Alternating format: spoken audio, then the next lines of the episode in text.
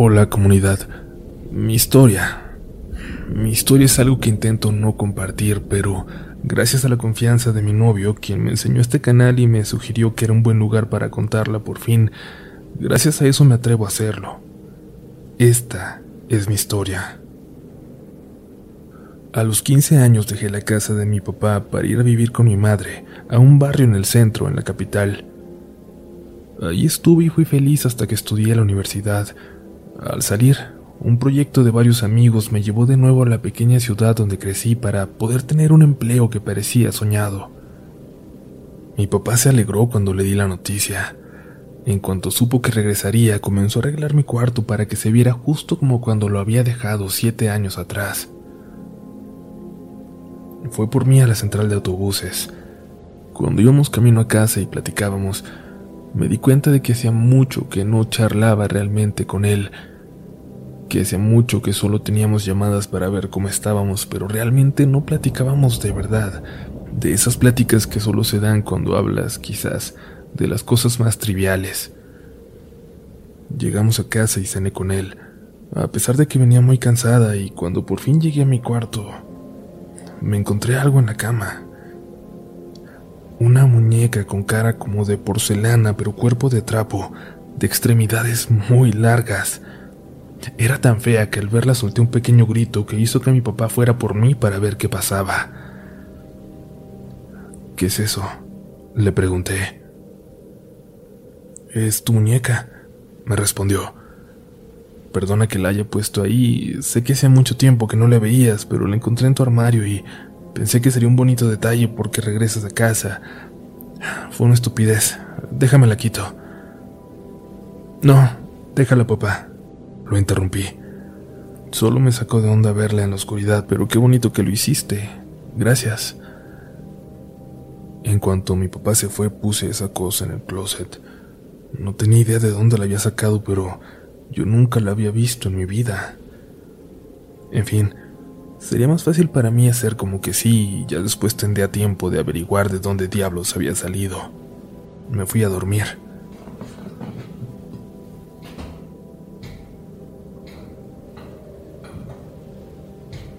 Durante toda la noche un sonido interrumpía de repente mis sueños. Escuchaba como si algo dentro del armario se moviera, como como si quisiera salir. De forma extraña en el sueño yo prefería no despertar. Incluso intentaba no hacerlo. Prefería seguir ahí. No quería saber si realmente algo se estaba escuchando ahí adentro o si solo era parte de mi sueño. Y es que sabía que si era algo real, no habría vuelta atrás, que viviría de ahí en adelante con miedo. No lo iba a permitir. Por la mañana me despertó mi papá preocupado. Eran casi las 10. Yo jamás me levantaba tan tarde, pero pensé que era por el cansancio del viaje. Abrí la puerta del armario y vi a la muñeca. Te voy a dejar salir, pero no puedes andar moviéndote en la noche. Se lo dije jugando, pero por alguna razón lo dije en voz alta, como si sí me fuera a escuchar. Por alguna razón lo dije esperando que aquella muñeca horrible me hiciera caso. No hablamos de esa muñeca en todo el día. Mi papá me iba a llevar al estudio donde iba a trabajar, pero como me levanté tarde, le marcó a mi tío Servando, el hermano menor de mi padre, que por edad parecía más un primo mío. Nos llevábamos seis años. Mi papá se fue a trabajar y me dijo que mi tío pasaría por mí, y luego estaría ahí en la casa arreglando algunas cosas que le avisara cuando estuviera lista para que él mismo fuera por mí. Mi trabajo no estaba lejos, pero yo no conocía esas colonias para nada, así que acepté. Mi tío Servando pasó por mí y me llevó al trabajo. Después de un par de horas, cuando estuvieron listos todos los detalles, le marqué a mi tío para que fuera por mí, pero me dijo que estaba ahí afuera. Salí sorprendida y le iba a preguntar cómo sabía que ya estaba por salir, cuando me di cuenta de que estaba en el mismo lugar donde me había dejado, que nunca se había ido de allí. Cuando entré al coche, me dijo sin que lo cuestionara que por ningún motivo iba a estar solo en mi casa. Quise ahondar en lo que acababa de decir, pero cambió el tema. Me preguntó entonces cómo me había ido cuando no estuve ahí y toda la plática que no me hizo horas antes cuando me llevó. Me dejó fuera de mi casa y no esperó ni a que me despidiera.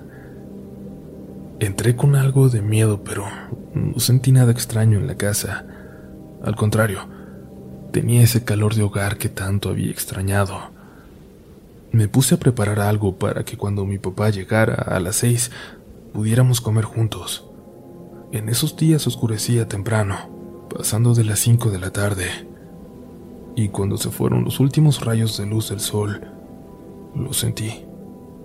No estaba sola.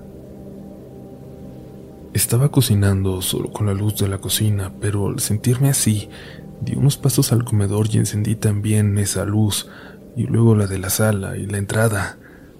Prendí todas las luces en el primer piso y es que al segundo no me atreví a subir.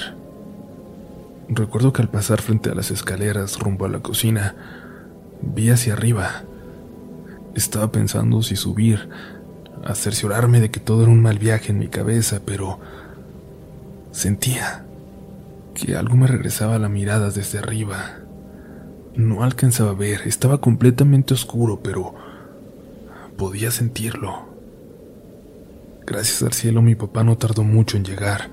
Comimos y estuvimos platicando un rato. Después subió a su cuarto y aproveché para ir al mío. Me preguntó si todo estaba bien y le dije que sí. No me atrevía a decirle que ahora me daba miedo su casa, mi casa.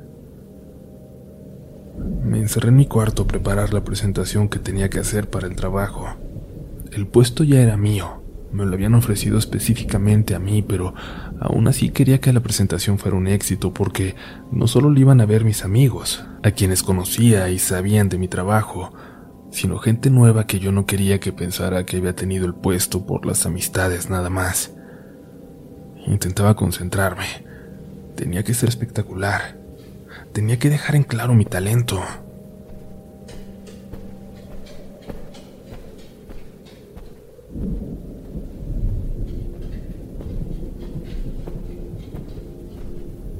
Pero mi papá no me dejaba concentrarme, dando y dando vueltas por ese pasillo como desesperado. Busqué mi teléfono.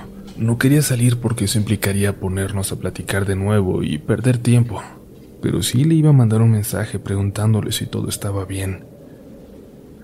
Pero al abrir el teléfono leí un mensaje suyo. Voy a estar con tu tío Servando. Regreso en un rato. Intenté... Intenté calmarme, permanecer tranquila, aunque sabía muy dentro de mí que nunca había sentido tanto miedo como en ese momento. Giré lentamente hacia la silla al lado del armario donde había dejado aquella muñeca por la mañana. Giré sin saber si deseaba que estuviera ahí o que no. No había nada. Mi cuarto no tenía seguro, así que lo único que pude hacer fue intentar adorar la puerta con el mueble que tenía y marcarle a mi papá para que fuera, diciéndole que acababa de escuchar a alguien caminando por la casa. Le marqué pero no me contestó, y entonces le llamé a la casa a mi tío Servando, quien me contestó al primer timbrazo. Cuando le dije lo que estaba pasando, su respuesta fue fría. Ok, está bien. Va para allá. No supe cómo interpretar esa respuesta, pero parecía que no... que no le sorprendía. Mi papá llegó momentos después, corriendo, agitado preguntándome si estaba bien. Salí de mi cuarto y le dije que sí. Le juré que no había imaginado esos pasos, aunque en la casa no había nada, no había nadie. No sabía cómo explicarlo. O sí, pero no quería hacerlo.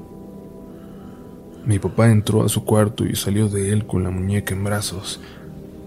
La muñeca se veía incluso más alta que el día anterior, como más estirada y yo estaba segura de que me iba a preguntar por qué la había puesto ahí y le tendría que decir la verdad.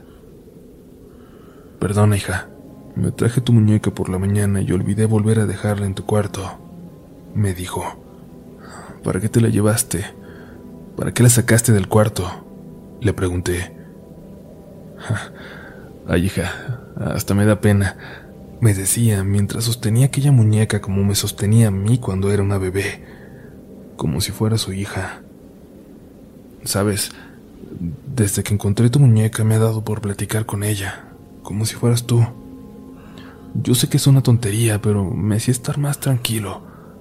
Me hacía sentir que no estabas tan lejos. A veces la ponía ahí en la sala nomás para estar viendo la tele. Por favor, no te vayas a burlar, hija.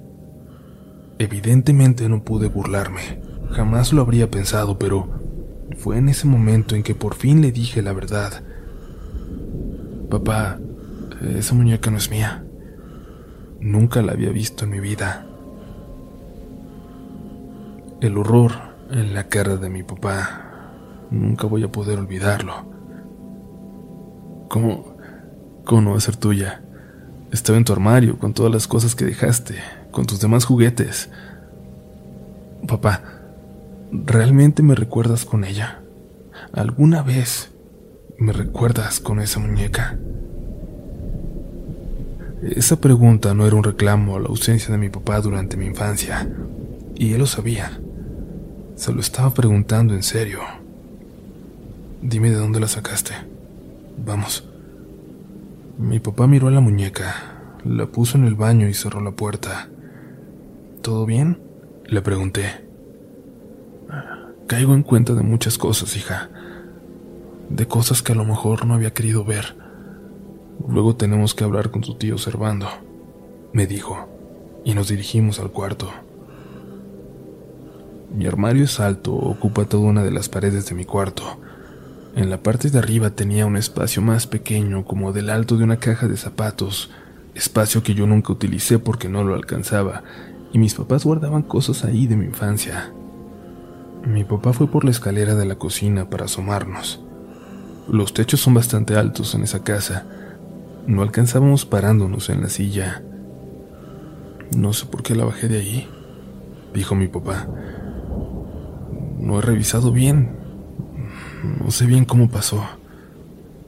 Empezó a bajar cosas de ahí, cajas, cajas con trabajos míos del kinder, otras más con muchas fotos de mis papás y de mí, de aquellos primeros años, y muchas fotos también de la familia de mi mamá, fotos que seguramente ella había olvidado, que dejó ahí cuando nos fuimos, cuando yo tenía 10 años. No nos fuimos en las mejores condiciones, así que entendía por qué las habría olvidado pero hacía mucho tiempo que habíamos perdonado a mi papá. Él seguía buscando y encontró algo que no alcanzaba a ver con claridad, así que me dijo que me subiera en sus hombros, y luego subió dos escalones en aquella escalera. Al fondo de aquel espacio oscuro parecía haber un cuadro en el techo, un orificio. Le pedí que subiera un escalón más para poder ver. El hoyo estaba al fondo y debajo había pedazos de yeso, de tabla roca o algo así, como si algo hubiera hecho ese agujero desde adentro del techo. Y no solo eso, en el fondo de aquella parte superior del armario había marcas, como de un animal, como si algo hubiera estado rasuñando aquella pared. Yo hubiera querido meter mi mano por ese agujero del techo si hubiera alcanzado, pero físicamente me era imposible adentrarme más. El espacio se alargaba mucho y era muy angosto. Al ver aquello mi papá no dijo mucho, pero fue a dejar la muñeca en el carro y puso la alarma. Yo aproveché para llamar a mi mamá, aunque ya era muy de madrugada a estas alturas. Le pedí perdón por despertarla, pero le dije que había pasado algo muy extraño y tenía que llamarla en ese momento. Mamá, desde que llegué mi papá me recibió con una muñeca horrible que pensaba que era mía, que dice que encontró en mi armario.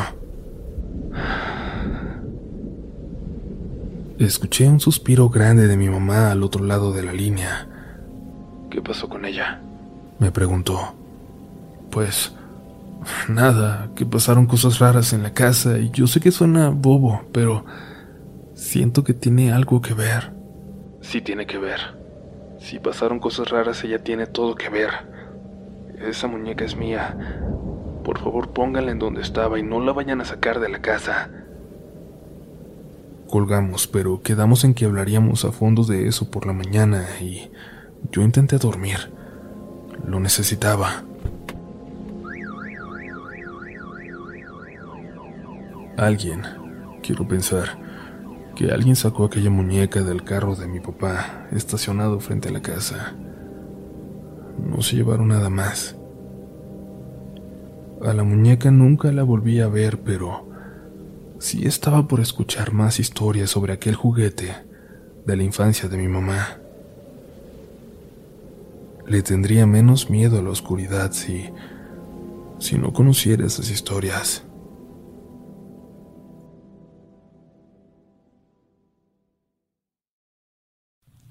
Muchos de ustedes seguramente tienen historias sobre muñecas, juguetes que en algún momento se encuentran en un lugar donde no los dejaron, que se prenden en la noche sin nadie alrededor, que se activan aún cuando hace mucho que no tienen baterías. Por eso creo que me atrevo a contar estas historias. Quizás las puedan entender aunque sea en un porcentaje. Quiero compartir con ustedes lo que ocurrió con mi tío Servando. Al poco tiempo de que mi mamá y yo dejamos la casa de mi papá y se quedó solo, entró en una depresión profunda y tuvo problemas con el alcohol. Se la pasaba en mi cuarto sobre todo, pensando en los pocos momentos buenos que tuvimos. Incluso había muchas noches en que se dormía ahí. Tomaba y lloraba todos los días, se la pasaba repitiendo que daría lo que fuera porque volviéramos, por ya no sentirse tan solo, por llenar ese vacío que habíamos dejado. Hasta una de esas noches, cuando escuchó que algo se movió dentro del armario. Como pudo, se levantó y lentamente, tambaleándose, se acercó a abrir aquella puerta. En cuanto la abrió, desde adentro cayó una muñeca casi como si se abrazara a sus pies, y mi papá lo tomó como una señal. La muñeca de su hija, una prueba que le daba el cielo, creía él, de que no estaba solo, de que ahí estaba yo de cierta forma, junto a él. Y desde entonces la dejó ahí, afuera del armario, y en ocasiones la acomodaba en otros lados de la casa. Ni siquiera reparó en el detalle de lo fea que era, de que nunca me había visto con una muñeca que, cuando era una niña de ocho años, por ejemplo, habría estado justo de mi estatura. Era muy alta. Para mi papá no era raro escuchar voces a lo lejos en la casa, o imaginarse, pensaba él, imaginarse mis pasos corriendo por ahí como cuando era niña.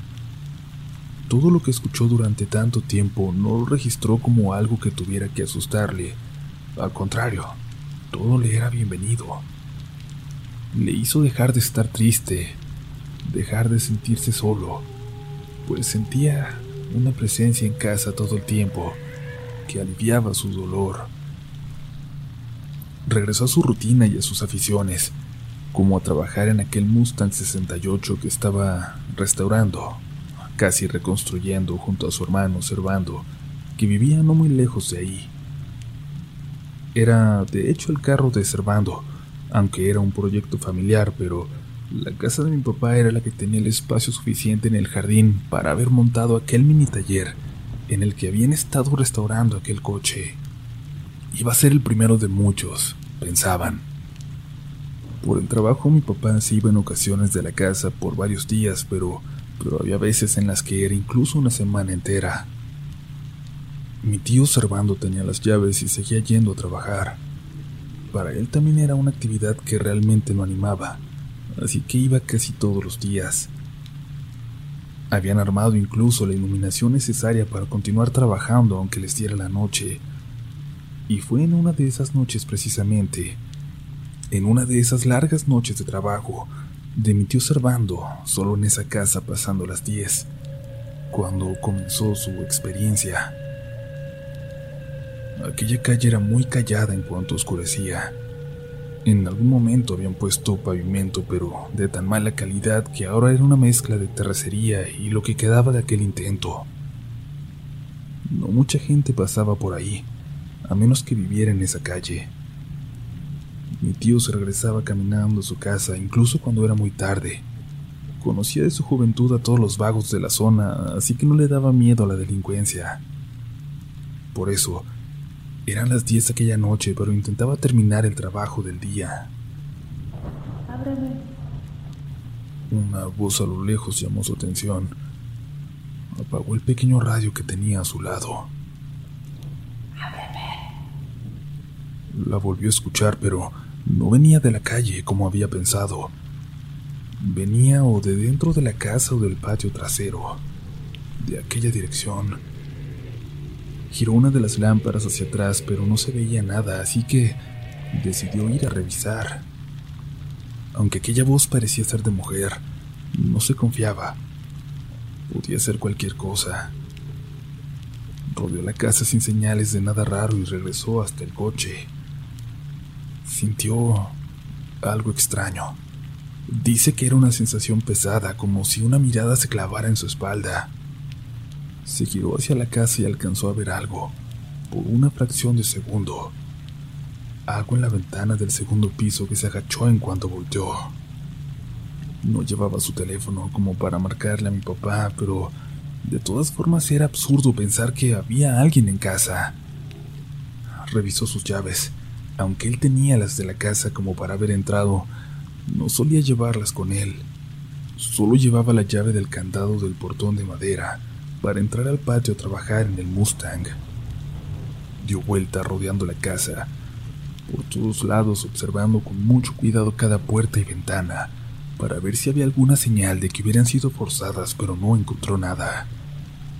Sintió un escalofrío, aunque era la persona menos miedosa que yo conocí. Cerró el coche, apagó las luces y se dirigió hacia la calle, pero algo, algo no lo dejaba salir. Algo en su interior le decía que había alguien detrás de él, en aquella casa supuestamente sola. O bien, algo le exigía convencerse de que no era así, de que todo había sido su imaginación, la oscuridad, la noche se dirigió lentamente de vuelta hacia la puerta principal. Cuando lo hacía, pudo escuchar como unos pasos por dentro se acercaban a ella también.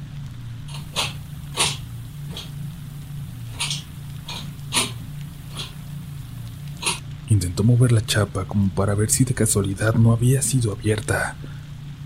De pronto, sintió que alguien la apretó desde adentro y de la impresión dio dos pasos hacia atrás que lo hicieron caer de espaldas. Se levantó y no dejó de correr hasta su casa. Al lado de ella estaba su vecino al llegar, un amigo de hace mucho tiempo que lo detuvo para preguntarle qué tenía. Se veía bastante mal. Mi tío le contó lo que acababa de pasar. Ni siquiera tuvo tiempo de tener algo de vergüenza. Empezó a hablar y hablar y de pronto ya le había contado todo. Su amigo, chaparrito y regordete, era de esas personas que se la pasaba bromeando, pero eso sí lo tomó en serio. ¿Y cerraste bien? Le preguntó. No vayas a haber dejado abierto porque el carro ni tus amigos te lo van a respetar. Mi tío no estaba seguro. Había salido corriendo y no tenía idea de si había cerrado o no, pero era claro que tendría que regresar. Vamos, yo te acompaño, le dijo su amigo, y llamó entonces a su perro de un silbido, que empezó a caminar adelante de ellos, olfateando debajo de los postes en las pocas luces que servían en aquella calle.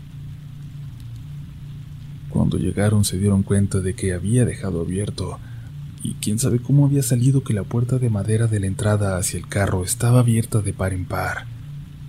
El amigo observaba hacia adentro con mucha curiosidad.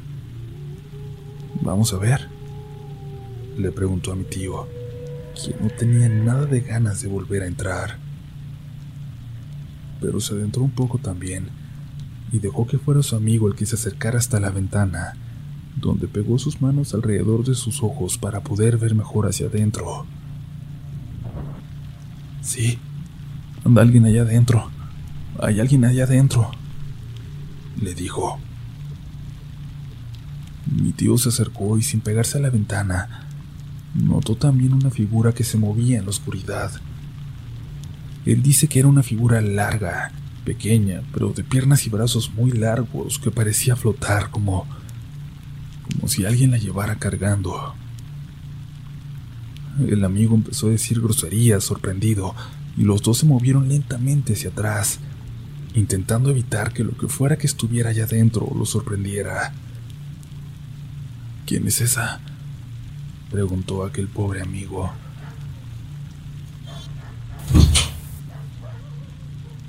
El perro, que se había quedado en la calle, ladró hacia adentro y escucharon cómo la puerta de la casa se intentaba abrir a sus espaldas. Salieron corriendo los tres, los amigos y el perro, que de vez en cuando volteaba y ladraba hacia atrás. Cuando llegaron a su casa volvieron a caer en cuenta de que de nuevo no habían cerrado. Esta vez, el amigo no se ofreció a acompañarlo pero el perro sí. Caminó de nuevo, pero esta vez sin adelantarse, solo al lado de mi tío, y se quedó a unas casas antes de llegar. Mi tío cerró por fin y volvió, agradecido con el perro de su vecino, ya que sin él era muy probable que no se hubiera animado a volver aquella noche. Por más que mi tío Servando le contó a mi papá de lo que habían visto, no le hizo caso. Incluso le platicó que su amigo había dejado de pasar por esa calle, por enfrente de la casa, porque desde aquella noche cada que lo hacía, escuchaba una voz desde adentro, pidiendo que la sacara, que la ayudara a salir. Mi papá solo se reía con aquellas pláticas, cuentos de gente asustadiza decía, y se burlaba de mi tío, a quien nunca había visto como alguien miedoso hasta entonces.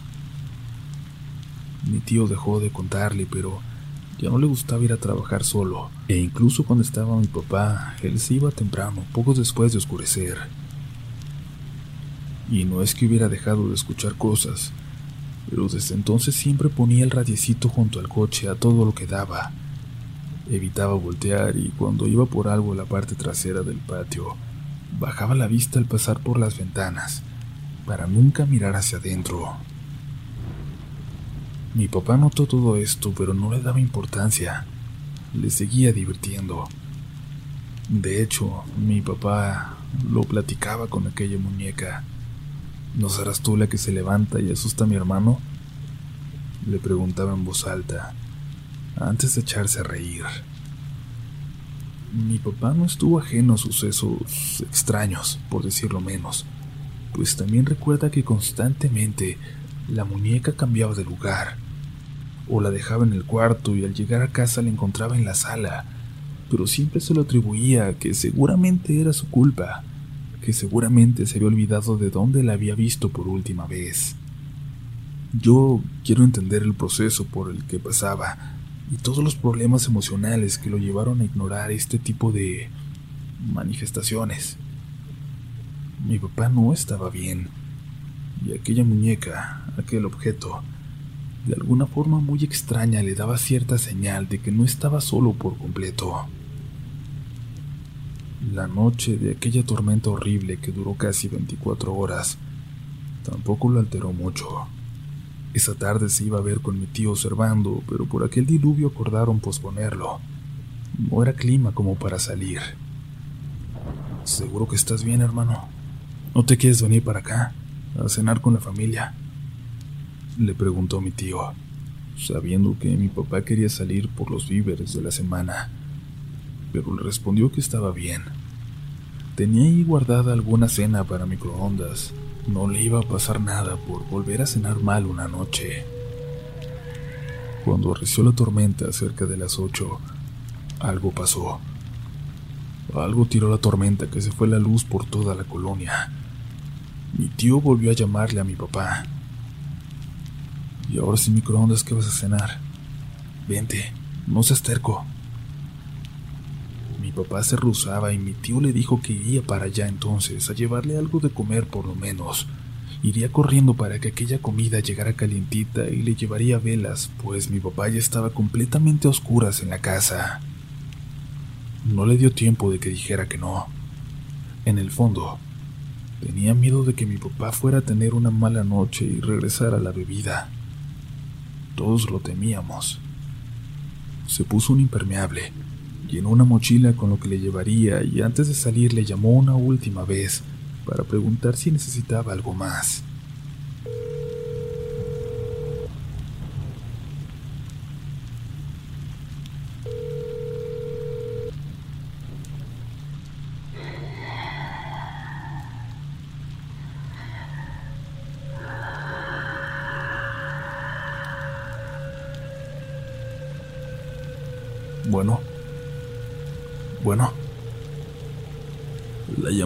Respondida, pero no parecía haber nadie del otro lado de la línea.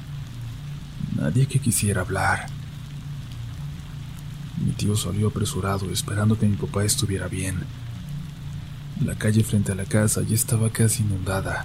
Le costó ir brincando entre piedras y los pedazos de pavimento que apenas sobresalían la corriente utilizó su llave para entrar. Hacía tiempo que no miraba hacia adentro de la casa y mucho menos entraba. Llamó a mi papá desde la puerta, pero no le respondió. Revisó el comedor y la sala y luego se decidió a subir. Conocía la casa de memoria. En algún momento él también había vivido ahí, así que no se preocupó por prender una de las velas que llevaba. Cuando llegó a la recámara de mi papá, no encontró a nadie, pero escuchó movimientos en la contigua, la que era mi habitación.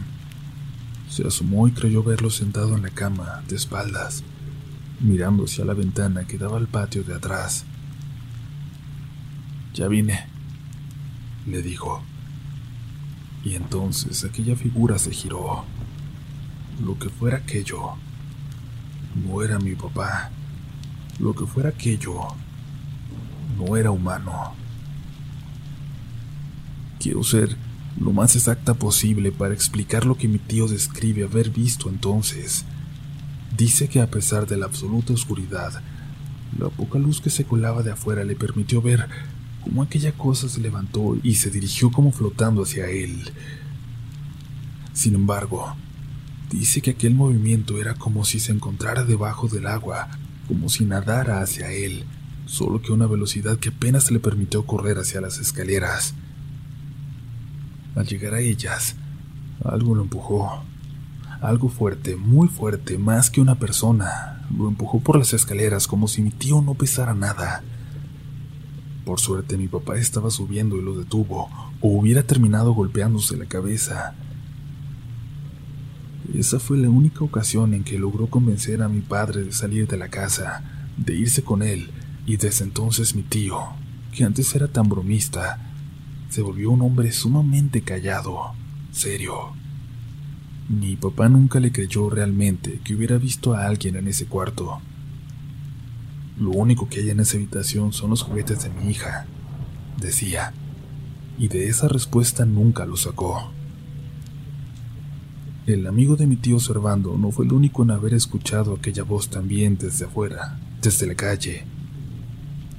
La hija de una familia que vivió unos meses a unas cuantas casas de ahí le dijo a mi tío, alguna de las veces que lo encontró trabajando en el Mustang, que dejaran salir a jugar a la niña que se asomaba por la ventana en la noche y que le decía que le ayudara a salir. Logramos empezar a entender hasta que conocimos la historia de mi madre.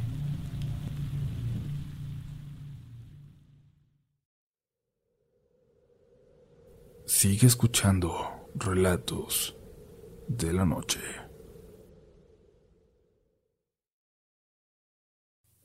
Las experiencias que vivió mi madre con esa horrible muñeca, de verdad, agradezco no haberlas vivido yo. Después de conocerlas, de saber lo poco que mi mamá quiso contarme, he entendido gran parte de la forma de ser de ella y del extremo cuidado con el que me educó, de lo absolutamente estricta que fue conmigo, y de la forma tan extraña, tan religiosa, en que guardaba mis juguetes y los alejaba de mi cama cada noche. Esta es la historia de mi madre. Mi mamá tendría siete años cuando, saliendo de la escuela, se toparon con unas personas sacando muchas cosas de una casa camino a la suya. La casita aquella, dice, era de lo más normal, de madera pero bien cuidada. Ella iba con dos de sus amigas y con la mamá de una de ellas, quien hacía el favor de dejar a las niñas en su casa todos los días. La señora le preguntó a uno de los cargadores que sacaba cosas que si las estaban sacando para vender. Las sacamos para que se las lleve a la basura. Si le sirve algo, lléveselo, le dijo. Y la señora rápidamente se puso a buscar, las niñas también, emocionadas. Y es que era increíble.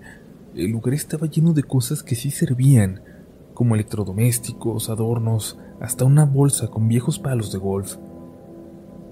Mi mamá dice que en retrospectiva se da cuenta de que seguramente muchas cosas eran antigüedades, que seguramente habrían tenido un gran valor, pero que ella se fue directamente hacia una muñeca, el único juguete entre todos esos objetos en la calle. Una muñeca incluso más alta que ella, con largos brazos y piernas, y una cara, un rostro que a mi mamá le causó mucha ternura empatía, y tuvo ganas de sacarla de ahí. La muñeca estaba en una caja de madera que más que de exhibición parecía una jaula, y le colgaban las piernas por fuera de esta.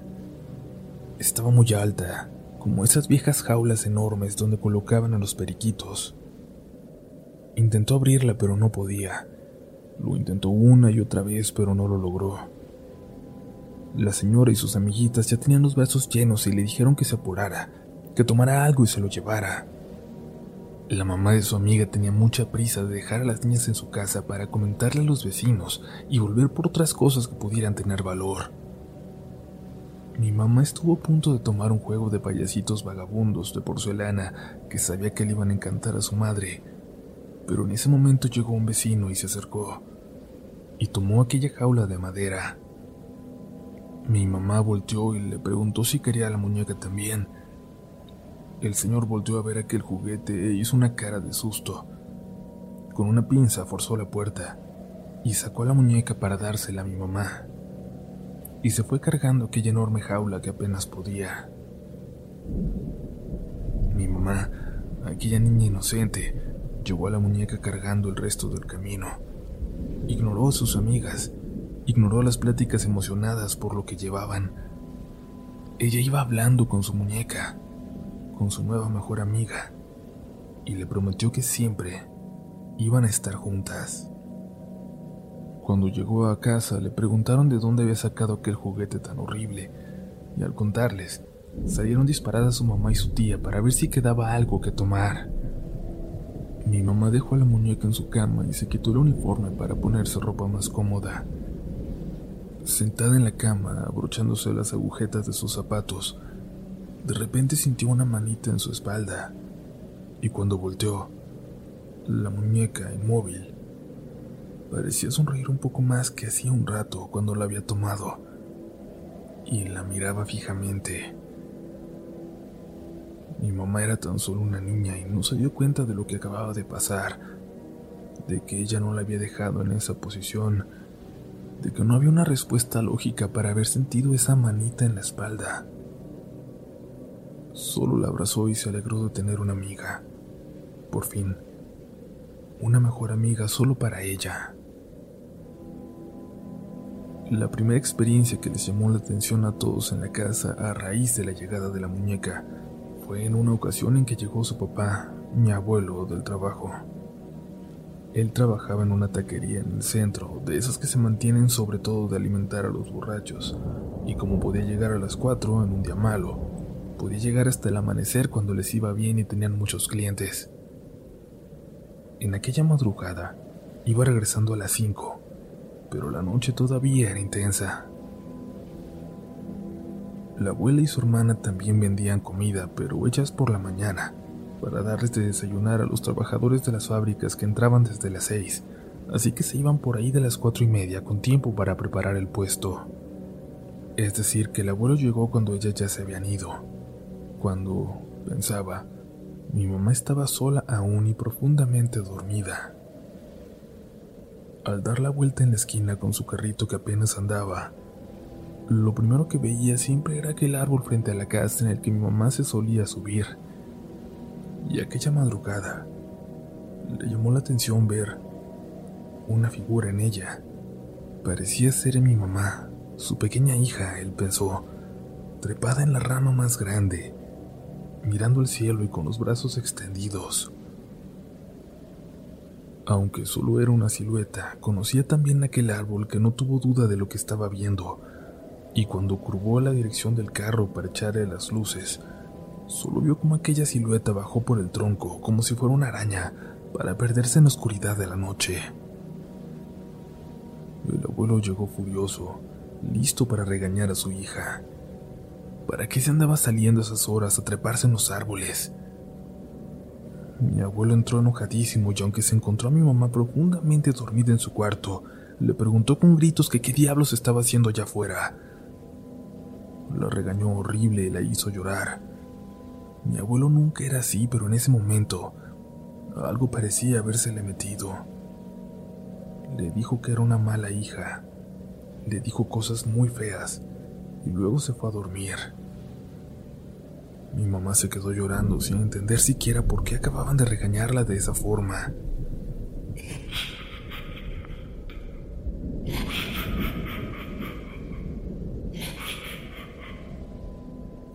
Cuando escuchó que alguien se reía en la oscuridad de su cuarto, en una de las esquinas, quiso gritarle a su papá, pero apenas le salía la voz. De todas formas siguió intentando, había dejado la puerta abierta de la habitación. Quizás, quizás alcanzaría a escucharla. El cuarto estaba completamente a oscuras y del miedo mi mamá se tapó la cara con las cobijas, pero logró escuchar algo con toda claridad.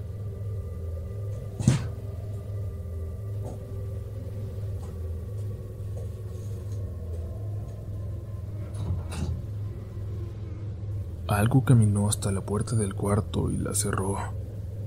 Mi mamá se puso a rezar hasta que amaneció, cuando era hora de levantarse y prepararse para ir a la escuela. En la casa comenzaron a ocurrir cosas extrañas y parecía ser su tía la única que se daba cuenta. Cuando mi mamá aparecía en una habitación abrazando a esa muñeca, mucho más grande que ella todavía, su tía inmediatamente se levantaba y se iba. Comenzó a rezar y a rezar, casi a todas horas, pero ella nunca había sido religiosa. Mi mamá recuerda bien aquella noche para amanecer un domingo, la única en que su mamá y su tía dormían bien porque al día siguiente no trabajaban. Aquella noche en que la tía estuvo despertándolas a cada rato, gritando que la dejaran dormir, desde su cuarto, al lado del de mi madre. Cuando apenas iba a quedar dormida, de repente volví a escuchar a la tía gritándoles, pidiendo que se callara, gritando que necesitaba dormir.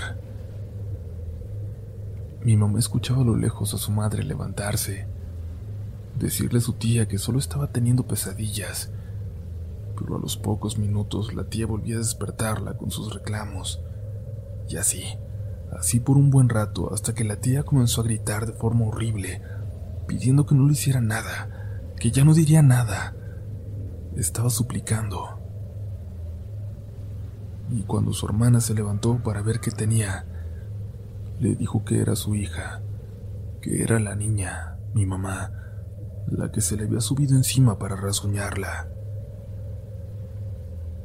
La abuela le dijo que eso no era posible, que su hija estaba dormida, pero ante las marcas, aún con sangre fresca que le mostró su hermana, se dirigió al cuarto de su hija para ver que estuviera ahí. Mi mamá estaba en su cama y se hizo la dormida. Mi abuela se regresó al cuarto de la tía a recriminarle por acusar de algo tan feo a su hija y discutieron. Discutieron toda la noche. Por la mañana, al despertar, mi mamá se dirigió al cuarto de su tía para ver cómo estaba. Encontró todo revuelto y los cajones vacíos. Su tía había tomado lo que le cupo en dos maletas y se fue. Y así en una noche y sin despedirse, su tía, quien siempre había vivido con ella, que era como una segunda madre, se fue y nunca la volvió a ver. Casi de la misma forma en que mi papá se acostumbró a la presencia, por llamarlo de alguna manera, de aquella muñeca en casa, mi mamá y sus padres aprendieron a convivir, a ignorar o a aceptar como naturales los sonidos de alguien caminando por la madrugada. No fue sino hasta que mi mamá tenía 14 años que todo cambió, gracias a una compañera, por pura casualidad. Ni siquiera era su amiga, pero alguna vez le tocó hacer un trabajo en equipo para la escuela y aquella chica fue a su casa. Como sus papás estaban en la sala, mi mamá le dijo a su amiga que fueran a su cuarto. En cuanto vio a la muñeca en su cama, la amiga se sobresaltó. ¿Por qué tienes eso en tu cama? Le preguntó. Es mi muñeca. Desde hace mucho la tengo y ya me acostumbré a que duerma conmigo o a platicar con ella. Dijo mi mamá sin darle importancia. ¿La tienes desde que eras niña y sigues durmiendo con ella? Le preguntó su compañera confundida. Mira, puedes ignorarme si quieres, continuó. Pero si me dejas darte un consejo, solo te voy a decir que nunca, nunca duermas cerca de un juguete de tu infancia. Le estás demasiada energía, demasiado amor que un objeto como este, con forma de persona, nunca debe tener. Mi mamá y mi abuela saben mucho de esto, pero te repito, no tienes que hacerme caso, pero yo que tú la guardaría. Y lo más importante de todo es que no es un juguete normal. Supongo que ya te has dado cuenta. No es un juguete normal.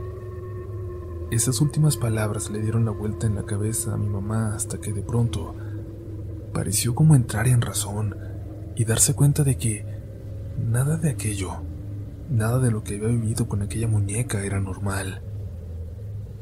No, creo, creo que tienes razón, le dijo y puso la muñeca en el ropero. Estuvo a punto de decirle algo, de despedirse jugando según ella.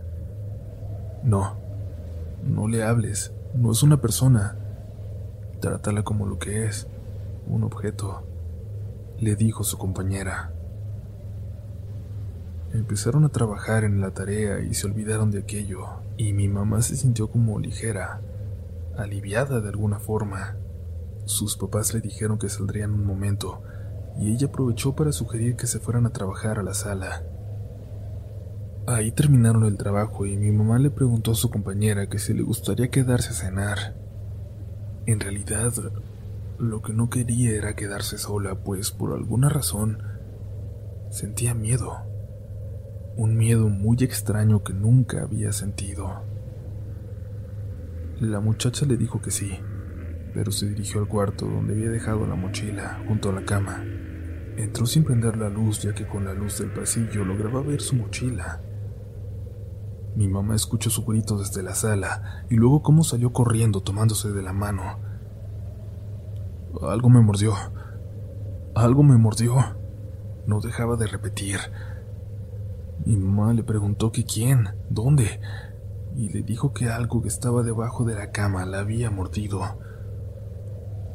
Mi mamá le revisó la mano y tenía claramente las marcas de una mordida, de una mordida real en su mano, y cuando lo vieron llenas de miedo se salieron corriendo a esperar a sus papás en la calle. Cuando llegaron y las encontraron así, mi abuela se quedó con las niñas y el abuelo entró a revisar. Dijo que no había nada raro debajo de la cama, la muchacha se quiso ir y la llevaron los tres a su casa. En cuanto la dejaron, el abuelo condujo un poco más y luego paró el coche. ¿Qué pasa? le preguntó la abuela. ¿Por qué te detienes? Mi abuelo volteó al asiento trasero, hacia mi madre, y le preguntó si estaba segura de que algo había mordido a su amiga ahí dentro, en el cuarto si no se había hecho ella misma la herida de alguna forma. Estoy segura, le respondió mi mamá.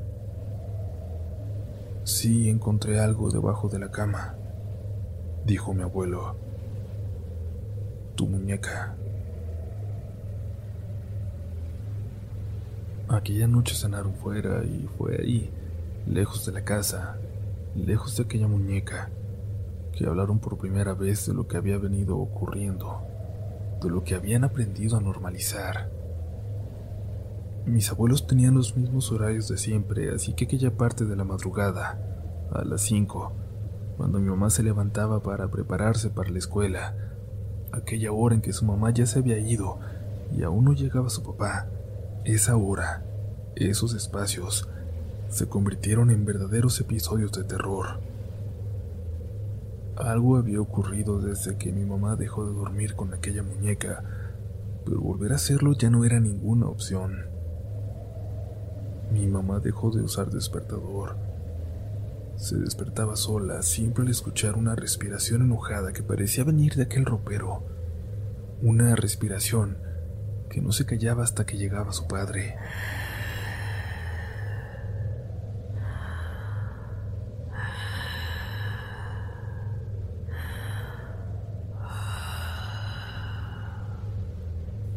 Cuenta que en una ocasión olvidó cerrar aquel ropero, algo que siempre hacía la tarde anterior cuando preparaba su ropa para la escuela, para ya no abrir aquel ropero en la noche. Aquella ocasión en la madrugada, comenzó a escuchar de nuevo aquella respiración profunda, cansada, enojada. Creyó que estaba soñando porque cada vez la escuchaba más cerca.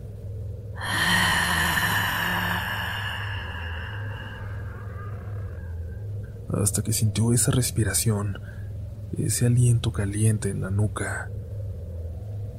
Salió corriendo y tuvo suerte de que no se había ido su mamá todavía. La abuela le creyó. Le creyó lo que le dijo que acababa de ocurrir y dejó las cosas del trabajo. Lo había decidido. Ese día no iría a vender. Tomó aquella muñeca en un saco y salió de la casa. Sabían que no podían tirarla, pero iba a llevarla con una mujer que le habían recomendado. Estaba dispuesta a pagar lo que fuera necesario para deshacerse de aquella cosa de manera segura. Una semana después, recibieron una llamada de aquella mujer que se había quedado con la muñeca. No les dio muchas explicaciones, pero sí les dijo que aquella muñeca tenía que estar cerca de mi madre, por su propia seguridad. No para siempre, tan solo por 13 años. 13 años. Esto los hizo reír, porque 13 años de vivir aquello les iba a resultar imposible. Pero no era todo. El trabajo de la mujer no había terminado. Les entregó la muñeca con un collar. No habría que preocuparse por nada, les aseguró, más que tener la muñeca cerca y luego podrían regresar con ella misma, y ella la aceptaría, por otra módica cantidad. Era imprescindible que nunca la tiraran, que nunca la regalaran ni la dejaran olvidada en ningún lado. Imprescindible por su seguridad y la de todos alrededor. Tuvieron suerte de no haber acudido con una charlatana porque, porque por casi 13 años, se olvidaron de las situaciones inexplicables en casa. No se escuchaban pasos, no había ruidos ni respiraciones. A veces, muy rara vez, se escuchaba un llanto muy callado, muy vago, que parecía provenir del ropero pero nada más. Cuando faltaba aún un año para cumplir los trece que les habían pedido, mi mamá estaba a punto de casarse con mi papá. El abuelo ya había fallecido. Faltando unos días para la boda, fueron ella y su mamá a la casa de aquella mujer que les había ayudado. Llevaban a la muñeca consigo. Era la primera vez en todo ese tiempo que salía de aquel ropero. Entraron en aquel viejo terreno que parecía abandonado. La casa de la mujer estaba hasta el fondo y dejaron a la muñeca en el coche. Las recibió una joven, sorprendida porque fueran preguntando por aquella mujer. Hacía mucho que nadie iba a buscarla. Ella era mi mamá, pero murió hace unos años.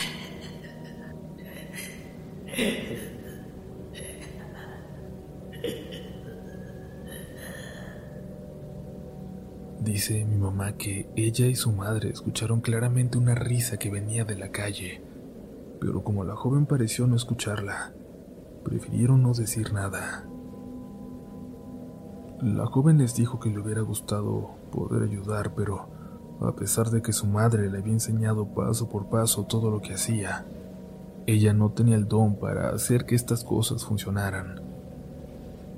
La noticia de que aquella mujer había muerto pareció despertar algo en aquella muñeca, algo que nunca antes había estado despierto. Y mi mamá se sentía a contrarreloj, ya que temía dejar aquella muñeca en casa de la abuela y también temía llevársela consigo. Una noche antes de la boda, ocurrió algo que la hizo convencerse de lo que tenía que hacer. Llegaron ella y su mamá muy tarde, regresando de la despedida de soltera. Llegaron riendo, recordando algunos de los juegos, pero cuando dejaron de reír, alguien más se seguía riendo ahí. Mi mamá le dijo a la abuela que esperara en la sala. La risa, la risa venía de su cuarto.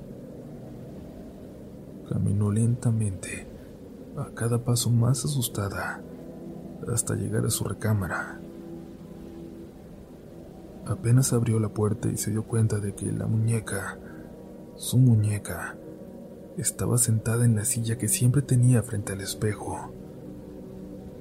No lograba recordar si la había dejado ahí, pero eso pronto fue lo último en lo que pensaría.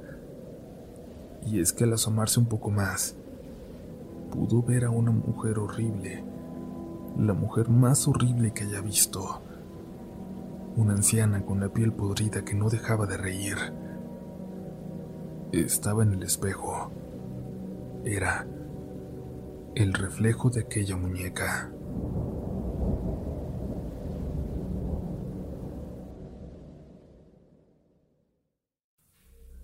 Nunca, nunca duermas con un juguete de tu infancia. No le hables, no platiques con él como si fuera humano. Tal vez no pase nada. Tal vez sea un juguete común y corriente, pero tal vez no. Tal vez haya algo cerca que te esté escuchando y y pueda vivir a través de ese objeto al que le tienes tanto cariño. Mi mamá tardó mucho en darse cuenta de lo que acompañaba a su muñeca, pero una vez habiéndolo visto, no había vuelta atrás. No podía siquiera mirar su juguete sin recordar a, aquella mujer que había visto en el espejo. Fue la primera vez que se desmayó en su vida, cuando la vio, y para cuando despertó lo único en lo que pensaba era en no decirle a su madre. Creía que así podría protegerla y le atribuyeron aquel desmayo a los nervios por la boda del día siguiente. Pero no podría protegerla por mucho tiempo, y es que la abuela también vio a aquella mujer, apenas una noche después, cuando regresaba a casa casi al amanecer después de la fiesta. Lo último que le pasaba por la cabeza era aquella muñeca o las experiencias cada vez más claramente paranormales que habían estado viviendo en la casa. Regresó a ella con una de sus primas y sus dos pequeños hijos, que pasarían la noche ahí para volver a su ciudad por la tarde del día siguiente. Acomodaron a los niños en la sala, ya casi dormidos, y se sentaron en el comedor para tomar un café, platicar un poco de la fiesta y luego irse a dormir. Todavía estaban llenas de emoción por la boda que acababan de vivir. De espaldas a los niños, Escucharon que uno se levantó de la sala y caminó hacia el pasillo, y sin prestarle mucha atención, la abuela indicó en voz alta dónde estaba el baño, a donde creía que se dirigía el niño. Pero los pasos no fueron para allá, sino que subieron por las escaleras. La mamá de los niños les gritó que a dónde iban, que no fueran chismosos, que no subieran, pero en ese momento, los dos pequeños se levantaron y se acercaron a ellas, abrazándose de su mamá. Salvo las luces tenues que habían prendido en la cocina, la casa estaba completamente en penumbras. Los niños vieron a alguien sentado en el sillón de enfrente a ellos, en la oscuridad, y cerraron los ojos fingiendo estar dormidos. Escucharon también esos pasos que se levantaron y atravesaron la sala para lentamente dirigirse a las escaleras y subir. Mientras la abuela de golpe recordaba todo lo que habían estado viviendo, su prima le preguntaba si algún otro familiar se quedaría allí esa noche, o si era su hija tal vez que había pasado por algo antes de salir por carretera a su luna de miel en la playa, o si quizás sería algún ladrón que había encontrado la forma de entrar, esperando encontrarse con la casa sola, sabiendo de la fiesta que tendría lugar en aquella noche. Le dijo a sus hijos que esperaran cerca de la puerta, mientras ellas dos subían a revisar. Y mi abuela no supo cómo impedirlo aunque ya imaginaba, eso sí, que sería la causa de aquellos pasos. Lo que no se imaginaba era lo que estaban a punto de ver. Se armaron de cuchillos las dos señoras y se acercaron a las escaleras, intentando escuchar algún sonido que fuera señal de que, en efecto, había alguien arriba. ¿Hay alguien ahí? preguntó la prima. Ya llamamos a la policía. Intentaron escuchar. Guardaron completo silencio. Avanzaron unos cuantos escalones. Apenas alcanzaban a ver el fondo del pasillo. Una figura. Una mujer cruzó de una puerta a otra, del cuarto de mi madre al de la abuela. Dios bendito, exclamó la prima. ¿Quién es esa? Se apresuró a la habitación y la abuela intentó seguirla. El cuarto apestaba quemado como, como ropa quemada, y aquella muñeca de mi madre yacía en la cama de la abuela, sentada en las almohadas. Cuando la abuela fue por ella, notó que estaba exageradamente caliente, como si la acabaran de sacar del fuego. No le dijo nada a mi mamá hasta que ella volvió de su luna de miel, pero la actividad sobrenatural en la casa solo iba en aumento, tanto en cantidad como en intensidad de esta. Mi mamá tuvo que inventarle a mi papá que la abuela había enfermado, que era importante que estuvieran en su casa un tiempo y mi papá aceptó. La presencia de aquella muñeca, de lo que había alrededor, imponía tanta presión en mi madre que no se atrevía a dejarla, pero sabía que al llevársela consigo se estaría arriesgando una reacción que no podía imaginar aún. Se imaginaba que mi papá pensaría que estaba loca si se enterara de las cosas en las que creía, a lo que le temía, o peor aún, que sufriera él en propia piel alguna de las horrorosas apariciones que habían sufrido y que saliera huyendo de ahí, de ella. El tiempo y las excusas se le acababan cuando, por fin, recibió una llamada de la hija de aquella mujer, la que había logrado controlar la actividad de aquel juguete por tanto tiempo. Le dijo que una de sus tías estaba en la ciudad y, y creía que ella sí podía ayudarle. La citó en aquella casa, pero le advirtió que por ningún motivo fuera a comentarle a nadie a dónde se dirigía y que en esa ocasión no llevara la muñeca. Mi mamá acudió algo nerviosa a la cita, pero aquella reunión era solo la preparación de lo que estaba por venir, de un ritual que se llevaría a cabo durante tres noches a las tres de la mañana, para el cual necesitarían que cortara con mucho cuidado un pedazo de trapo de la muñeca. Era absolutamente fundamental que lo hiciera con total normalidad, sin hacer evidente que se trataba de algo importante. Ella, mi mamá, Solo tendría que acudir al ritual de la tercera noche. Mi mamá convenció a mi padre de ir a visitar a un tío enfermo. Tenía semanas pensando hacerlo, pero no se animaba, y mi mamá sabía que sería mucho más fácil convencerlo de ir que inventar un pretexto para salir un día entre semana a las 3 de la mañana. Del ritual, de lo que vio y que experimentó aquella noche, decidió no contarme. No lo quiso recordar a pesar de que los otros detalles pudo compartirlos conmigo, incluso los más aterradores. Pero algo vio. Vio a aquella mujer que deambulaba siempre cerca de aquella muñeca, que se alimentaba de ella, que de alguna forma la había acompañado por décadas. Mi mamá vio de quién se trataba, de qué se trataba, y juró no repetirlo. Aquella noche salió sin que su madre se diera cuenta. En completo silencio, sacó el carro de la casa apagado en neutral y lo encendió ya una vez en la calle. Avanzó por aquellas calles oscuras, aquella noche más siniestras de lo habitual. La abuela mientras tanto se quedó en casa, pero no estaba realmente sola.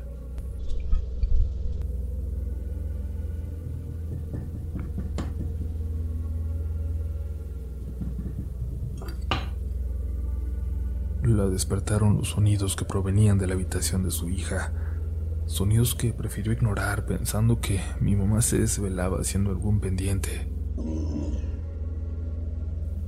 Escuchó como si alguien se ahogara y, y luego un movimiento desesperado de un lado a otro, como si algo en aquel cuarto se moviera asustado o buscando dónde acorralarse. Mi abuela estaba mucho más dormida que despierta y pensó que se trataba de su yerno, de mi papá, sin recordar que no se encontraba aquella noche en la casa, pero eso pensó y se volvió a dormir. Momentos después, el sonido de la puerta de su habitación la despertó, y esta vez despertó por completo. Se sintió alerta, recordó que solo estaban ella y su hija en la casa había algo en su cuarto. Algo que caminó lentamente hasta su cama.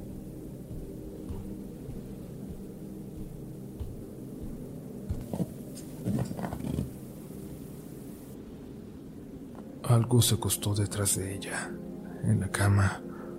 Permaneció ahí durante unos cuantos segundos. La abuela esperaba en cualquier momento sentir una mano que le recorriera la espalda, no se atrevía a gritar. Estaba a punto del colapso, de caer desmayada.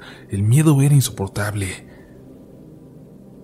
Pero eso, lo que fuera, se levantó, salió del cuarto y se dirigió a la habitación de mi madre. Se quedó paralizada. No podía gritar, pedir auxilio, levantarse, escapar. Tuvo control de su cuerpo hasta que escuchó el carro de mi mamá acercarse por la calle. Escuchó cómo abrió la puerta de la entrada, aunque lo hizo con todo el cuidado de hacerlo de la manera más discreta posible. No sabe cuánto tiempo pasó, pero hasta ese momento pudo levantarse, correr, correr hasta la puerta y encontrarse con mi madre. Mi mamá le intentaba decir que todo estaba bien, que todo estaría bien a partir de entonces, pero mi abuela no dejaba de llorar. Está en tu cuarto. Está en tu cuarto repetía. Subieron las dos juntas. Prendieron todas las luces. No había nada, pero al encontrar la muñeca, mi mamá la tomó y le colocó dentro en el pecho una especie de bolsita hecha con la tela que había llevado. Adentro tenía ciertas cosas, ciertos elementos que le había preparado aquella mujer, quien de hecho no le cobró nada a mi mamá. Le explicó que aquella muñeca estaba unida a ella de alguna forma y que iba a llevarla consigo, que el amor alrededor de su familia sería suficiente para no volver a sufrir, para ya no tener que temerle. De alguna forma, la abuela siguió experimentando fenómenos inexplicables en esa casa, pero nunca algo que la volviera a hacer sentir en peligro. Sin embargo, algo llegó con aquella muñeca, algo que nunca se fue. Mi mamá llevó a aquella muñeca consigo a los dos siguientes departamentos que habitó con mi padre, siempre oculta para que él nunca llegara a verla, siempre en una maleta. Finalmente se mudaron de ciudad a su casa, a mi casa, donde crecí. Ahí mi mamá llevó a cabo la última parte de ese ritual. Esa era su casa. Ahí es donde tenía que hacerlo.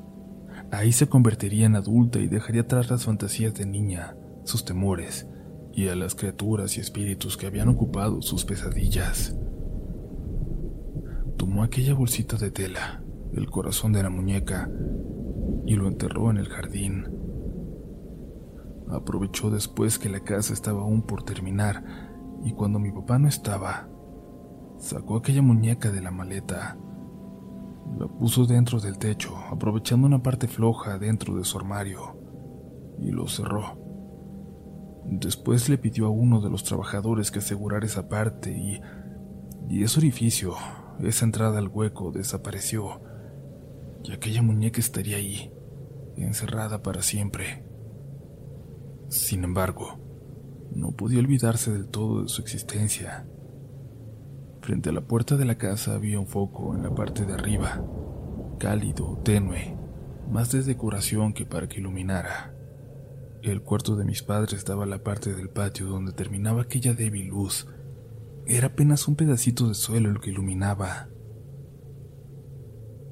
Desde una ocasión en que se asomó solo por asomarse una noche en que despertó en la madrugada, los pudo ver.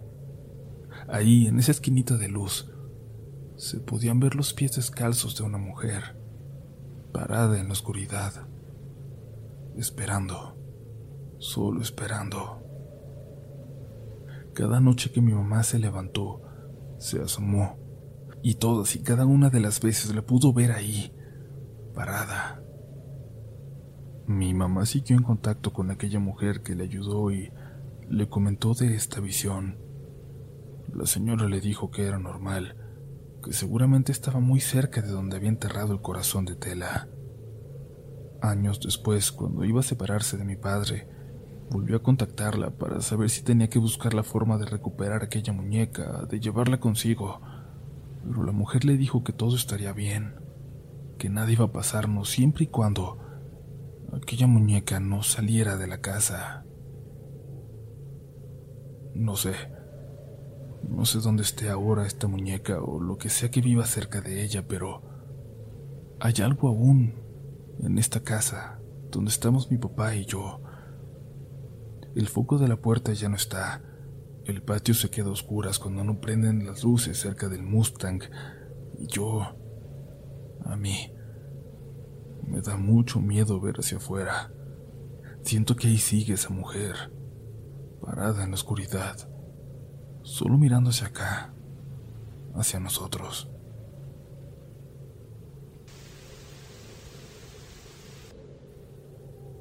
Perdón que les escriba después de haber terminado mi relato. Ni siquiera sé si pudieron leer mi historia. Yo sé que es muy larga, pero ha pasado algo más. Mi mamá me empezó a llamar todos los días antes de dormir yo pensé que era su paranoia al saber que aquella muñeca ya no estaba aquí. Pero en una de las llamadas más recientes, de las últimas que me ha hecho, me pidió que le platicara algo. Solo me dijo eso. Platícame algo. Platícame tu día. Yo empecé a hacerlo. Pensé que otra vez se sentía sola, pero me empezó a distraer un sonido que se escuchaba al fondo del otro lado de la línea. Le pedí que le bajara la televisión o a la radio o a lo que fuera que estuviera escuchando, pero no me contestó. Le pregunté qué era ese sonido. De nuevo, no me respondía. Le insistí. Contéstame, mamá. ¿Qué es eso que se escucha? Anda alguien aquí afuera, junto a la ventana. Se escucha como una señora. Mi mamá vive en lo que parece ser una casa grande, pero en realidad son dos dentro de ese terreno. En el segundo piso viven dos señoras solitas, pero eso que estaba escuchando mi mamá era era algo diferente. No eran ellas. De repente me dijo que ya habían llegado las vecinas, que me tenía que colgar, y alcancé a escuchar del otro lado de la línea cómo corría hacia afuera de la casa y les hablaba y comenzaba a llorar. Había soportado ese miedo que sentía porque me tenía a mí del otro lado de la línea. Fui a verla en cuanto pude. Le dije a mi papá que volvería pronto, que tenía que ir a ver a mi mamá y Salí para allá el sábado siguiente. Me encontré la casa oliendo muchas hierbas extrañas que le habían dado y a mi mamá quemando inciensos raros por toda la casa. También había muchos amuletos, todo lo que le dijeron a mi mamá que pudiera protegerle de aquello, de aquello que estuvo tanto tiempo atado a ella, de aquello lo que había hecho enojar, dejándola abandonada en aquel techo. Cuando estaba con ella esta vez, recibí un mensaje de mi padre a cientos de kilómetros de distancia en su casa. ¿Te regresaste antes? Me voy a bañar, pero ahorita salgo y hacemos algo de cenar. Me escribió. Le respondí diciéndole que no, que, que seguía con mi mamá, que, que había escuchado. Le insistí le insistí, pero ya no me respondía. Le marqué y tampoco me contestaba. Después de varios minutos de insistir, por fin me contestó y, muy agitado, me aseguró que todo estaba bien. Sin embargo, escuché a mi tío observando en el fondo. Sea lo que sea que haya pasado, hizo que mi papá saliera corriendo de la casa. Esa es mi historia, por el momento. Quiero, solo quiero, si es posible, pedirles que nos recuerden en sus oraciones. Si te gusta este contenido, no dudes en suscribirte para que estés pendiente de lo nuevo que tenemos cada semana. Síguenos también en Instagram y Twitter, donde nos encontrarás como RDLN Oficial. Y también puedes suscribirte a YouTube, donde tenemos varios relatos nuevos cada semana. Esto es Relatos de la Noche.